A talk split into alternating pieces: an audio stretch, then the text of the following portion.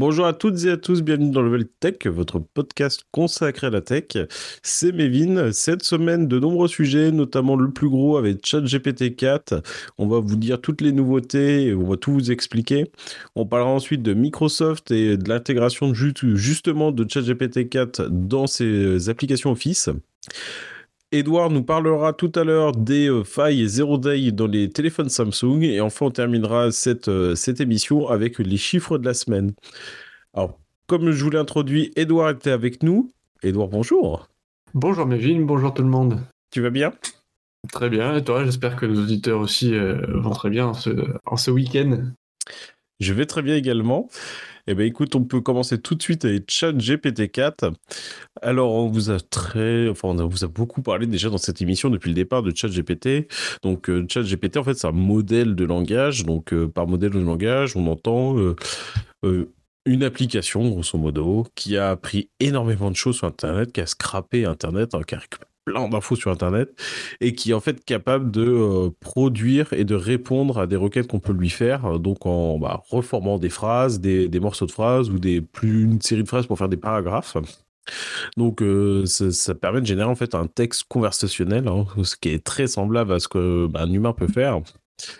Donc ChatGPT, on vous l'a déjà dit, hein, c'est sorti en novembre 2022, donc avec ChatGPT 3.5. Donc, euh, donc avec le modèle GPT pardon 3.5, donc un modèle qui était euh, bah, perfectible, mais qui était déjà très impressionnant, hein, puisqu'il fait quand même le sujet de l'actualité depuis plus de 4 mois maintenant. Et là, euh, cette semaine, du coup, la, firme, donc OpenAI, qui est en charge, enfin, qui en charge de ce, ce, modèle de données GPT, a sorti, a présenté son modèle de données GPT-4 donc euh, c'est l'évolution de GPT 3.5 avec des résultats qui sont encore plus bluffants. Euh, il est capable d'être encore plus précis.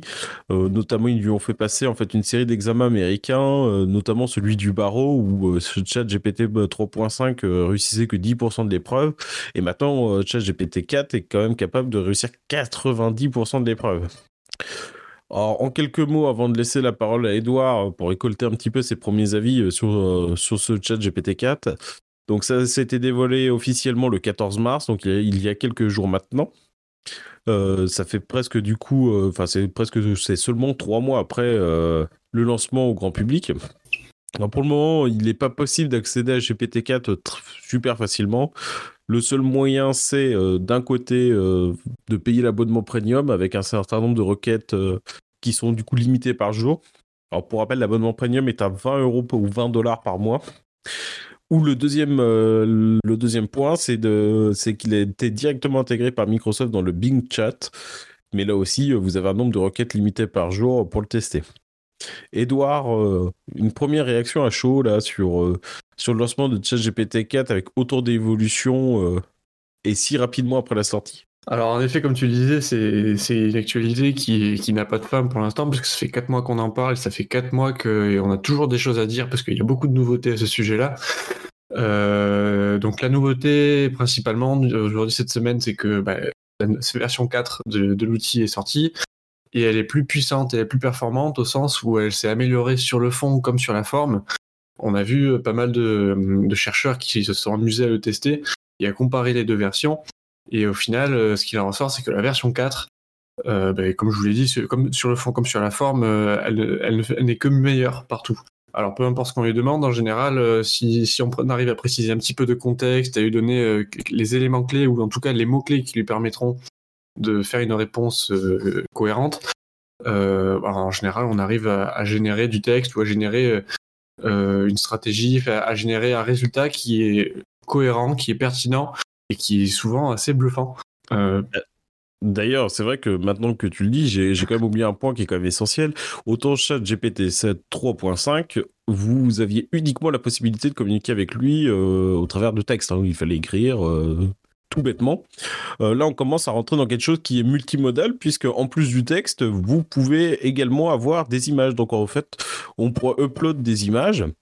Donc, euh, et l'image sera analysée, il le prendra en contexte. Donc, euh, par exemple, on a vu un exemple, enfin, un des exemples qui a été mis en avant, c'est un croquis d'un site internet qui a été fait sur un, petit calepin. Hein. Ils ont arraché la page, ils l'ont scanné, ils lui ont dit bah écoute, moi il me faut le code de cette page.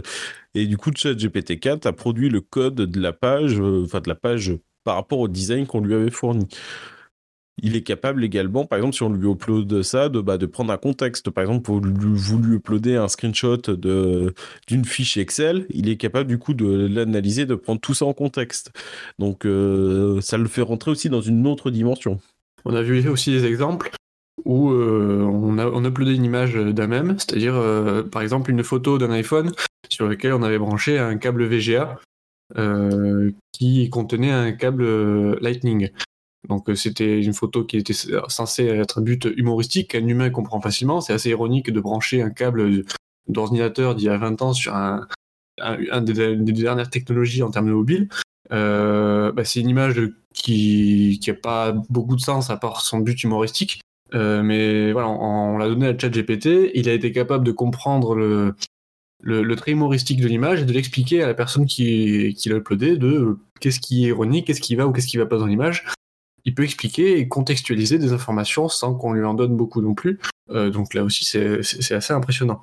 Euh, sachant que, alors, on vous n'arrête pas de vous dire euh, qu'on peut uploader, on peut demander des choses, mais pour l'instant, la fonctionnalité d'upload des, images dans le chat GPT est réservée aux chercheurs pour éviter toutes sortes d'abus. Donc, c'est pas tout à fait disponible pour tout le monde encore, ça le sera peut-être un jour. Pour l'instant, non. Alors ça, d'ailleurs, c'est le premier point. Le deuxième point, c'est comme je le disais, euh, la euh, ChatGPT 4, du coup, euh, on peut uniquement le tester si on a l'abonnement premium et de manière un petit peu limitée. Hein, donc, c'est pas encore 100% déployé. Et après, en termes donc pour l'utilisation de l'API, donc l'API, c'est une interface qui est disponible pour les développeurs. Donc là, il y a aussi une liste d'attente à rallonge. Il faut bien expliquer bah, ce qu'on veut en faire, dans quelle application, pourquoi, etc.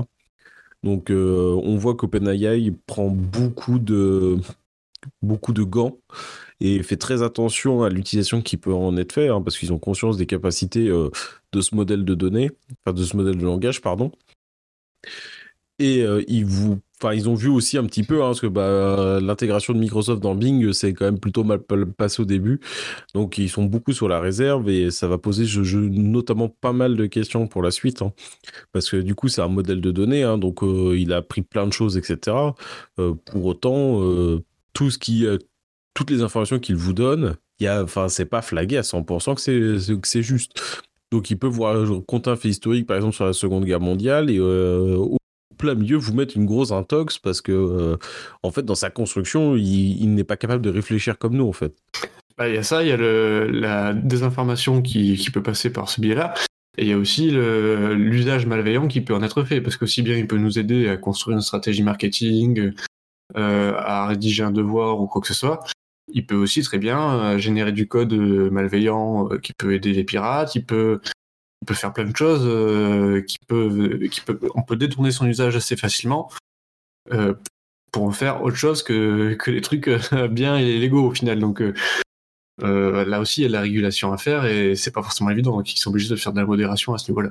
Bah, c'est d'autant moins simple finalement que bah, en fait il faut mettre un petit peu d'éthique etc mais en fait l'éthique elle est forcément biaisée par les pensées des gens qui le développent et c'est souvent en fait le problème dans l'intelligence artificielle, c'est que l'intelligence artificielle elle a des biais, des biais qui sont euh, liés en fait à la méthode par laquelle l'humain l'a développé. Et en fait, ça c'est très compliqué. En fait, on peut pas s'affranchir de biais. Il y aura forcément des biais.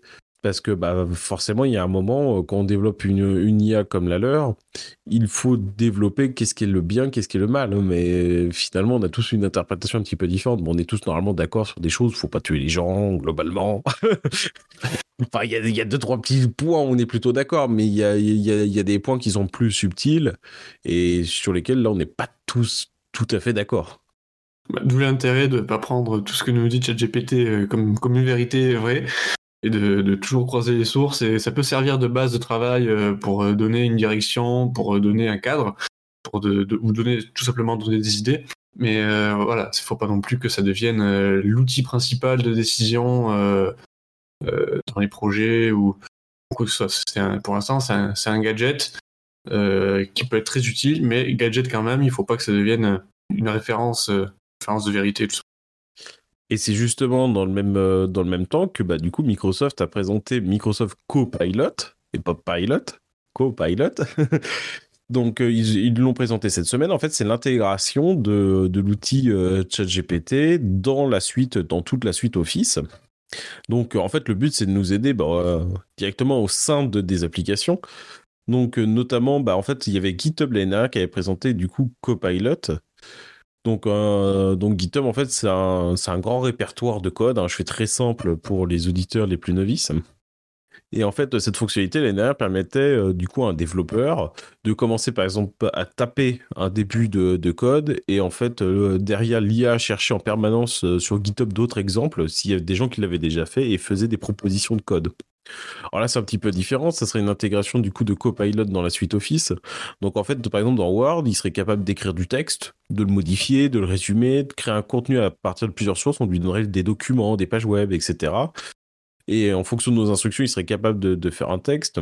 Dans Excel, il serait capable de, par exemple, détecter des tendances dans les données euh, d'un ou plusieurs tableaux, de voir des éléments qui semblent importants, de créer bah, des graphiques plus facilement, qui pourraient suggérer. Dans PowerPoint, euh, donc euh, ça serait la même philosophie. En fait, c'est à partir de différentes sources, on pourrait générer des présentations.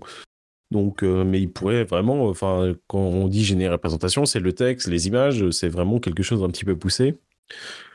Donc euh, après dans Outlook, ça, permettrait deux grands types d'actions, c'est-à-dire bah, basiquement le tri des emails euh, dans différents dossiers, et ça serait capable, bon bah évidemment de rédiger des courriers en suivant des consignes, ça serait capable aussi de prioriser vos mails, donc euh, à quel niveau de, enfin lequel auquel vous devez répondre en premier.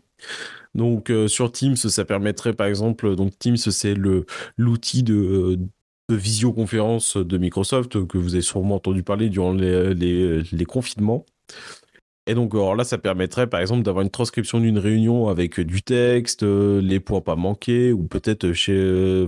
Il y a aussi notamment des tâches. Vous donnez une tâche à un collègue, et ben en fait, ça serait rajouté, je sais pas, dans sa to-do list. Alors pour le moment, il n'y a, rien de, a rien de public. Hein. Il n'y a que 20 des plus gros clients de Microsoft qui testent. La bêta publique, elle va sûrement pas arriver tout de suite. Alors pour le moment, on ne sait pas grand-chose de plus. On ne sait même pas si euh, on ne saura pas son prix non plus. Est-ce que ça sera gratuit? Ça sera inclus dans, dans l'offre? Ou est-ce que bah non, ça sera un supplément? Enfin, on n'en sait rien. Bon, par contre, c'est quand même très prometteur. Ça fait là vraiment, euh, ChatGPT prend... Euh, prend en charge vraiment un aspect copilote et un aspect d'aide et de simplification des tâches. Et, c'est plutôt prometteur. Enfin, je sais pas ce que tu en penses, Edouard. Bah, c'est assez riche, en effet. Euh, je pense qu'il y, y, a un vrai gain, ça, va devenir un vrai argument pour promouvoir suite Office auprès des, entreprises qui, n'y sont pas encore, euh, même si ça reste un outil qui est majoritairement déployé. Euh, après, à savoir aussi que du côté de OpenAI, c'est une annonce qui survient au même moment que euh, bah, qu'au moment où OpenAI en, mode commercial. Au début, le code était open source, c'est-à-dire que le, code est disponible à la lecture pour tout le monde. Et petit à petit, ça tient, ça tend à se commercialiser de plus en plus, à devenir une entreprise vraiment à but lucratif plutôt que but non lucratif. Et clairement, il y a, une volonté de rentabiliser euh, l'investissement de Microsoft euh, dans l'entreprise. Et ça va se traduire par, euh, il y a de très grandes chances que ça finisse par se présenter sous la forme d'un abonnement supplémentaire à, la suite Office ou, quelque chose du genre. Mais Microsoft a injecté des 10 milliards la dernière fois qu'on a parlé dans, une, émission précédente. Euh, il n'aurait pas fait s'il ne s'attendait pas un retour sur investissement à un moment donné. Donc aujourd'hui, euh, ils sont en train de, de mettre en place, de se donner les moyens de, de, rentrer dans leurs frais et de mettre à disposition du plus grand public et des entreprises cet outil de façon à peu près efficace. Bah, c'est surtout que, il y a plusieurs points dans, tout ça. Euh, c'est d'ailleurs c'est un des points qui avait poussé Elon Musk à bah, sortir de la société, hein, parce que normalement il avait injecté euh, pas mal de capital dedans, etc. pour le développer. Mais le côté, euh, enfin déjà les orientations d'OpenAI avec tendance à se refermer déjà avant Microsoft. Et en fait, bah, là, ils se rendent compte que de toute manière, déjà, il y a quand même l'influence maintenant de Microsoft qui, comme Edouard, tu le disais, a investi plus de 10 milliards de dollars. Et après, en fait, on se rend compte que ChatGPT, bah, c'est très bien hein, d'avoir un modèle de données super performant avec plein de données. Mais c'est qu'à chaque fois que vous faites une requête sur, euh, sur l'application, ça demande une puissance de calcul derrière en termes de serveur qui est, euh, qui est incroyable. Donc après, il faut aussi un modèle euh, bah, pour payer les gens qui développent l'application, mais toute l'infrastructure qu'il faut. Et l'infrastructure qu'il faut pour ça, elle est gigantesque. Il me semblait que chaque requête comptait entre 8 et 12 centimes selon la requête. Euh, je crois que c'était un ordre, l'ordre de grandeur comme ça. C'est, euh, j'avais vu euh, que l'application coûtait très très cher tous les jours. Donc pour nous c'est pas pas grand chose. Hein. On demande, on dit bonjour au bot, voilà, ben, c'est rigolo, il a répondu. Ben, entre temps ça a coûté 10 centimes à Microsoft. Et c'est pour ça que je pense que ça va ça va évoluer. Je suis, enfin je pense qu'on enfin, gardera sûrement une version gratuite, mais la version gratuite risque d'être très limitée et on sera vite invité à avoir un abonnement payant alors peut-être que, enfin voilà, ça va se découper en plusieurs phases. Hein. Peut-être que bah, en gratuit, on restera avec l'ancien modèle, le 3.5, et peut-être que bah du coup, euh, il y a que ceux qui payent qui auront le 4 ou 2. Et après, peut-être que je sais pas, il y aura un abonnement encore plus cher, donc ils auront le droit au 5. Enfin, je tout est un petit peu imaginable. Après, par contre, euh, ce qui est sûr, c'est que et là, j'ai beaucoup aimé. Euh, un article qu'a fait Orange sur le sujet, c'était de dire, bah, en fait, il y a eu la révolution du feu, il y a eu la révolution de l'électricité, Internet, et voilà, en fait, on est au début de la révolution de l'IA. Et je pense que ça va quand même changer beaucoup de choses dans nos vies. Bon, déjà, on note tout l'aspect copilot, etc. Donc, c'est vrai qu'il y a pas mal de documents où on je pense, pouvoir automatiser un certain nombre de choses et ça ira beaucoup plus vite. Par contre, se pose aussi la question euh, sur l'emploi. On voit que, bah, en fait, ChatGPT est capable de sortir du code. Donc, euh, qu'est-ce qui va se passer sur les développeurs? On voit qu'il est capable de, bah, de, via plusieurs sources, bah, créer un article. Il est capable de produire du, des, contenus adaptés pour LinkedIn, etc. Donc, quid des community managers? Enfin, il y a beaucoup de, métiers. Alors, pour le moment, il est trop tôt pour dire qu'ils sont menacés. Mais euh, ça, je pense qu'il y a, enfin, là, il y a vraiment des inquiétudes. Notamment, c'est pareil, les agents de voyage. Euh, enfin, vous pouvez tester, ne, serait-ce qu'avec la version actuelle de ChatGPT, vous lui dites, bah, moi, je sais pas, je veux partir en Tchéquie, euh, donne-moi un planning pour 10 jours, il est capable de vous le faire. Puis après, vous lui dites, bah, euh, ouais, mais là, enfin, c'est assez éloigné. Est-ce que tu peux rajouter la contrainte des temps de déplacement? Et il prend en compte tout un certain, nombre de choses. Même, il va vous reposer des questions, vous dire, bah, écoutez, vous voulez plus voir des monuments historiques, de la ville, vous voulez plutôt de la campagne? Et c'est franchement très impressionnant. Alors pour revenir sur la révolution un petit peu de, l'intelligence artificielle, euh, j'ai envie de dire euh, oui, mais pour l'instant, on n'a qu'une grosse entreprise. Il n'y a, que OpenAI avec ChatGPT qui a fait du bruit, et ça fait 4 mois qu'on en parle, et c'est la seule pour l'instant qui est vraiment répandue et qui est connue. Mais maintenant que les, concurrents commencent à s'y mettre aussi, on a vu euh, Baidu, le géant chinois du, commerce, qui a sorti la sienne. Euh, bon, en Russie, j'imagine qu'ils vont en sortir une aussi. Google travaille sur la sienne. Euh, tout le monde va vouloir avoir sa propre intelligence artificielle. Et on est qu'au début euh, on est qu'au début de cette nouvelle ère, un petit peu si je puis dire, où tout le monde aura un, produit à proposer. Peut-être qu'il y a des intelligences artificielles qui seront spécialisées dans un domaine plutôt qu'un autre. Et à ce moment-là, on aura l'intelligence artificielle pour répondre à n'importe quel besoin. Donc, je pense qu'on est, on est vraiment au début où on se dit, bah, pour l'instant, il n'y en a, qu'une qui est vraiment super efficace pour faire plein de choses. Euh, mais on a peut-être encore des usages auxquels on n'avait pas pensé. Et ça sera euh, demain ou dans quelques années, ça sera euh, quelque chose qu'on utilisera au quotidien. Aujourd'hui, pour l'instant, c'est on voit beaucoup de choses passer avec des gens qui testent pour voir à quoi ça peut servir vraiment. On a, on commence à voir des usages concrets dans certains domaines. Et on, peut être content vers une généralisation de l'utilisation d'intelligence artificielle dans de plus en plus de, domaines et de corps de métier. Donc ça va peut-être pas remplacer des métiers, mais en tout cas ça va, ça va forcément euh, créer une évolution dans, certains secteurs. Il va falloir s'adapter. Alors, du coup, pour rebondir un petit peu sur tes, propos, enfin là, c'est pas, on parle beaucoup de révolution d'intelligence artificielle. Après, attention, hein, l'intelligence artificielle, ça existe depuis plus de 30 ans. Euh, après, qu'est-ce qui a évolué entre temps bah, euh, C'est le développement et c'est surtout la puissance de calcul qu'on peut associer derrière. Euh, grosso modo, il y a 30 ans, bah, en, fait, en fait, ça existait déjà. Le concept d'intelligence artificielle existait déjà, des codes un petit peu d'intelligence existaient déjà. Après, là, c'est que ça se popularise aussi parce qu'on en parle beaucoup, qu'il y a des résultats qui sont impressionnants, mais c'est aussi lié, voilà, à toute la, tout, tout cet aspect de, bah, finalement, de, puissance de calcul hein, de, et aussi des données qu'ils ont pu absorber. Et après, moi, je suis un petit peu euh, moins modéré qu'Edouard. Je pense que ça va quand même transformer beaucoup de choses, euh, notamment, voilà, comme je précisais, hein, sur les agents de voyage, des community managers, etc.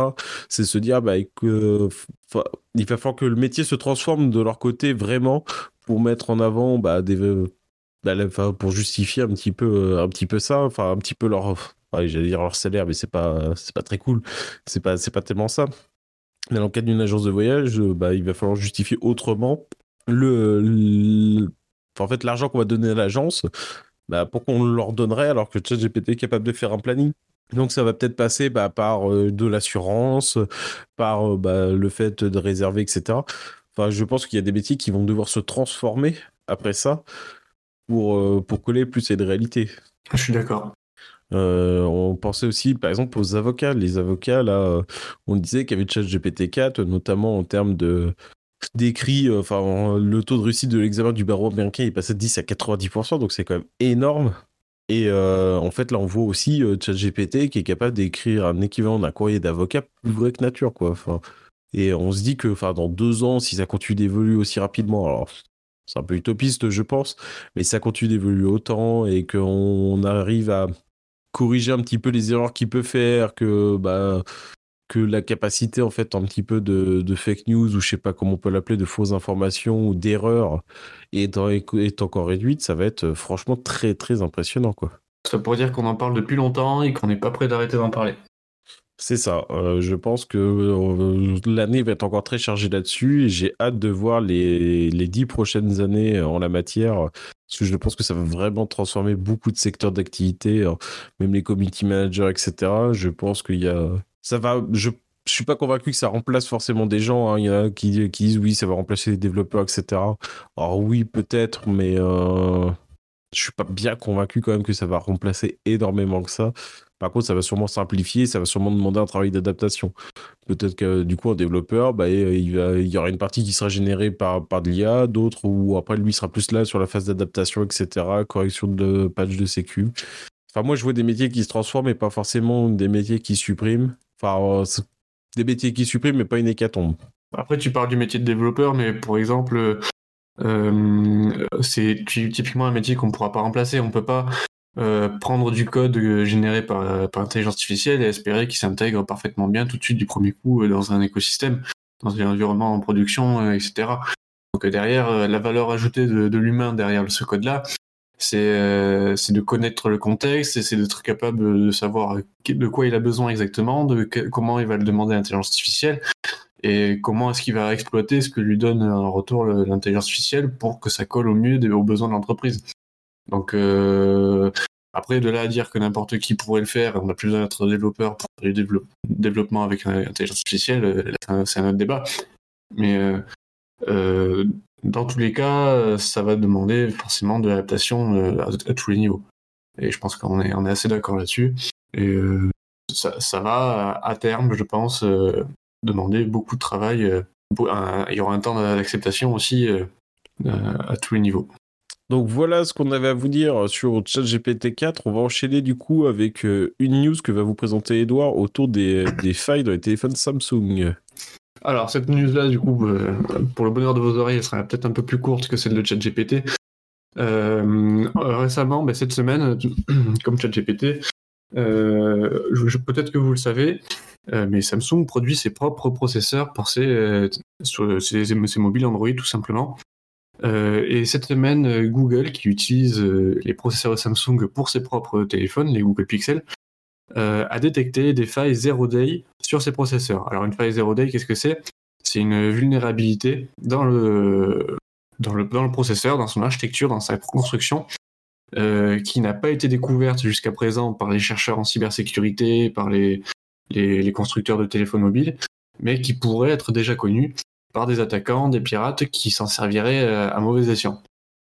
Donc euh, dans ces cas-là, c'est des vulnérabilités qui ont un, taux de criticité pardon, assez élevé euh, sur les 18 qui ont été identifiés, il y en a quelques-unes qui permettent d'exécuter du code à distance sans action d'utilisateur. Donc clairement, c'est le Graal en termes de vulnérabilité, de pouvoir agir sur un mobile sans attendre de confirmation, de validation de la personne qui, est propriétaire du téléphone. À ce moment-là, c'est, j'ai envie de dire, c'est un peu open bar.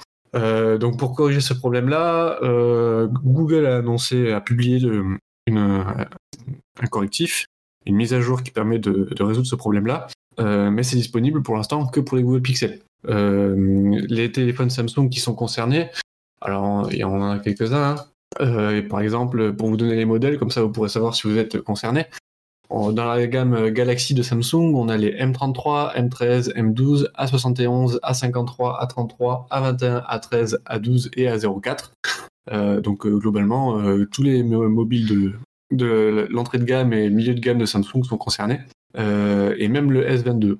Donc, euh, comme c'est à peu près le même processeur qu'utilise toute la gamme, bah, tout le monde est, est affecté.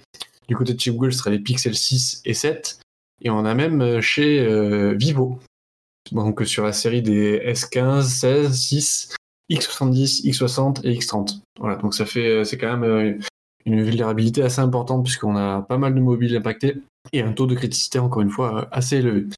Donc, euh, pour les personnes qui ont, qui ont Samsung euh, des modèles que je viens de citer, ou un Google ou un Vivo de ces, de ces modèles-là, euh, il est recommandé de désactiver le, les appels via Wi-Fi, puisque c'est une vulnérabilité qui exploite cette méthode-là. Donc, en attendant que Samsung ou Vivo propose une mise à jour, vraiment Google qui l'a déjà fait, pour l'instant, on n'a pas de solution que de désactiver cette fonctionnalité. Donc, encore une fois, ça permet de mettre en lumière que ben, euh, Android est produit euh, et conçu par Google. Et finalement, c'est Google qui est le plus efficace sur la distribution des mises à jour. Alors, Mevin, tu as eu un Samsung pendant un moment, je pense que tu peux, nous dire, tu... il y a un délai toujours entre le, moment où Google publie ses mises à jour, qu'elles sont disponibles pour les Google Pixel, et puis elles sont disponibles que quelques mois plus tard pour les Samsung et les autres téléphones Android, non? Alors oui, c'est tout à fait ça. J'avais euh, du coup un Note 9, donc euh, grosso modo les mises à jour d'Android elles sortent autour du mois d'août, début septembre. Et euh, le temps que Samsung l'adapte avec sa surcouche et tout son packaging, généralement même sur un, mobile comme le Note 9 qui est un mobile très haut de gamme, et bah en fait on, se retrouve avec la mise à jour qui sort en janvier ou en février. Donc en fait on a déjà quasiment mangé les six mois six mois, ce qui est absolument énorme. Alors peut-être que maintenant, mon expérience, c'est quand ça remonte un petit peu, peut-être que maintenant on accélère un petit peu en termes de, déploiement, mais euh, c'est vrai que de toute manière, euh, n'importe quel constructeur qui ne maîtrise pas son OS, enfin qui est dépendant d'une autre marque euh, pour son OS, c'est compliqué quoi. Hein. C'est ce qui permet à Google de réagir vite, c'est ce qui permet à Apple de réagir vite quand il y a des failles parce que bah ils maîtrisent les deux, ils maîtrisent le matériel et le logiciel. Et donc, bah, forcément, pour Samsung, ça demande un travail d'adaptation systématique pour tous les modèles. Plus euh, sachant en plus que Apple Google ont quand même des gammes de mobiles qui sont restreintes. Donc, ils ont assez peu, peu de téléphones. Bon, après, c'est vrai que Apple a quand même une couverture longue dans le temps, donc ça, ça cumule un petit peu les choses, mais globalement, ils ont quand même assez peu de mobiles à maintenir, alors que des Samsung, des Vivo, etc., en plus de, d'être dépendants de Google pour la partie OS à la base, et de rajouter leur surcouche. Ils ont une gamme de mobiles qui est très très étendue. Donc c'est extrêmement compliqué, parce que ça veut dire qu'il faut faire des tests sur chacun d'entre eux. Et c'est franchement pénible, et ça prend énormément de temps. C'est dommage. Bah oui, c'est dommage d'avoir les pages de sécurité euh, six mois après la, publication par Google euh, sur Android.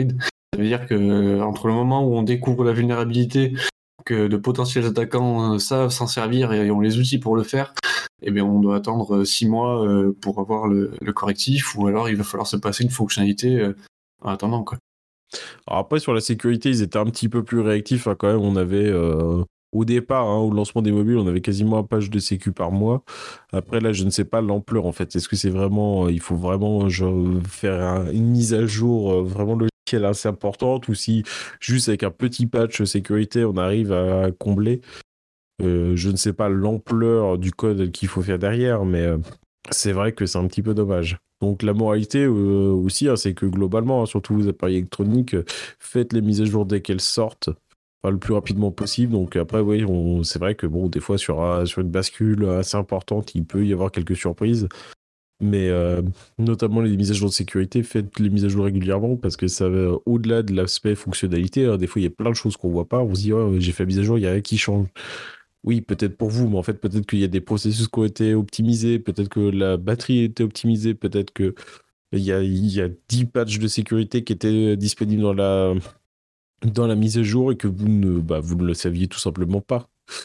Donc euh, c'est pour ça que c'est euh, sur tous vos appareils électroniques, TV, ordinateur, et ça c'est une règle qui est vraiment très générale, faites les mises à jour dès que possible pour euh, toujours avoir un système à jour. C'est déjà un des piliers qui peut vous permettre de vous protéger un petit peu sur Internet dans ce monde de brut.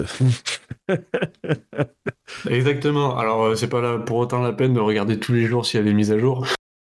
C'est quelque chose à faire assez régulièrement, mais il faut pas non plus que ça devienne une phobie.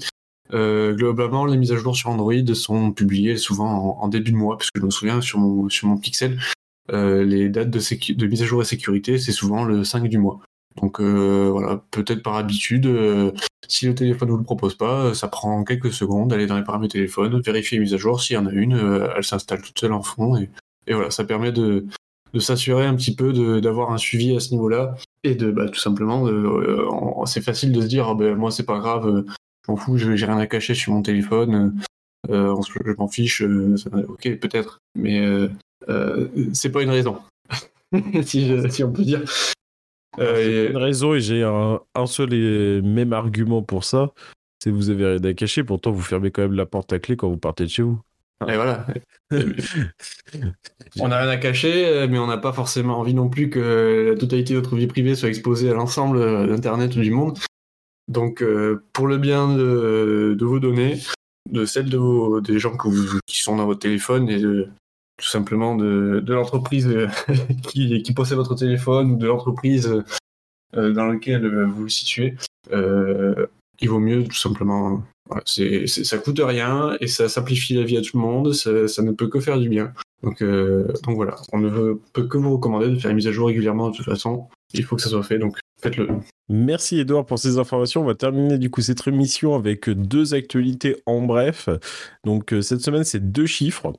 Donc euh, le premier, c'est l'hécatombe dans la tech. Hein. On vous en a parlé il y a quelques épisodes de ça, euh, du nombre de licenciements très élevés dans le secteur de la tech en post-Covid, hein, que finalement bah, les, les, sociétés avaient beaucoup recruté pendant la période Covid, qu'il y avait des années entre guillemets fast, c'était des années où tout se passait très bien, hein, parce qu'il y a beaucoup de gens qui ont acheté du matériel, beaucoup de besoins numériques par le Covid, et que là, le soufflet redescend un petit peu et qu'on revient en fait sur une croissance qui est plutôt normale. Et euh, donc, on a des chiffres qui ont été proposés par l'ESOF. Donc, euh, ces chiffres, ils sont en date du 24 janvier 2023 et en fait, ils ont recensé 216 000 licenciements dans, dans le reste de la tech, enfin, dans tout le milieu de la tech. Euh, bon, je vais pas vous faire tout le détail par mois, mais grosso modo, si on devait donner euh, un petit peu de détails, euh, les trois quarts de ces, licenciements se sont passés aux États-Unis pour c'est deux tiers aux États-Unis pour un tiers dans le reste du monde. Et en termes, euh, dans le top 5 des plus gros licenciements, c'est Amazon en tête avec 18 000 licenciements, suivi d'Alphabet. Donc, c'est la maison mère de Google avec 12 000. Meta, c'est la maison mère de Facebook, donc avec 11 000 licenciements. Microsoft a licencié 10 000 personnes et Salesforce 9 000 personnes. Donc, c'est quand même gigantesque. Enfin, c'est, euh, enfin, le milieu de la tech euh, est vraiment secoué. Et c'est pas fini, je crois que Meta en remet une couche en 2022, ils ont, il y a eu pas mal de licenciements et en 2023, il y a une seconde vague, il me semble, de, licenciements, c'est pas terminé.